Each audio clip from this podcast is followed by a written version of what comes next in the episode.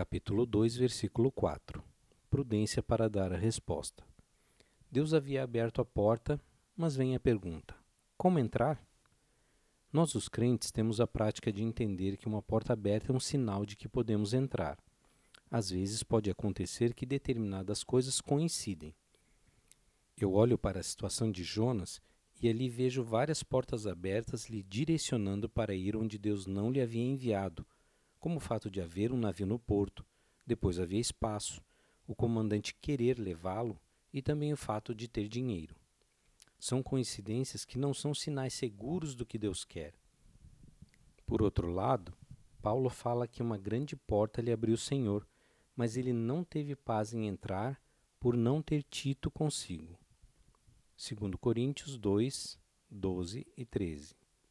Ora, quando cheguei a Troade para pregar o Evangelho de Cristo e uma porta se me abriu no Senhor, não tive contudo tranquilidade no meu espírito, porque não encontrei o meu irmão Tito.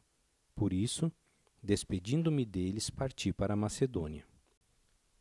Precisamos aprender a discernir a voz de Deus nos falando, diante de situações favoráveis e também situações desfavoráveis. O que importa é o Senhor nos guiar e termos a segurança da Sua voz em nosso coração. Versículo 5: Reverência diante da autoridade, compenetração e responsabilidade, para que eu a reedifique. Ele dava importância à cidade de Deus, o seu estado, e por isso ela iria ser reconstruída. Durante toda a história relatada nesse livro, não se percebe em nenhum momento uma atitude de soberba ou jactância na vida de Neemias muito menos de autopromoção. Então, aquilo que ele fala diante do rei, no sentido de que ele iria reedificar os muros de Jerusalém, reflete uma posição de responsabilidade e compenetração com a necessidade das pessoas que ainda estavam ali.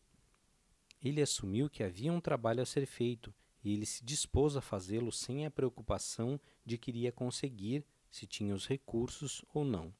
Ele contava com o Senhor e isso bastava. Um homem que se deleitava no Senhor. Seu contentamento e satisfação estava em Deus e não naquilo que estava ao seu redor ou nas possibilidades. Ele tinha fé em Deus. A história nos mostra isso. Ele tinha responsabilidade, mas um tipo de responsabilidade que não leva à ansiedade. O compromisso que ele tinha não produzia a paranoia moderna que vemos hoje, quando as pessoas se destroem para cumprir os seus compromissos sem se importar com coisas mais importantes, que é a sua confiança em Deus, entendendo que é o Senhor quem faz prosperar os nossos caminhos. Salmo 147, 6 a 10 O Senhor ampara os humildes e dá com os ímpios em terra. Cantai ao Senhor com ações de graças.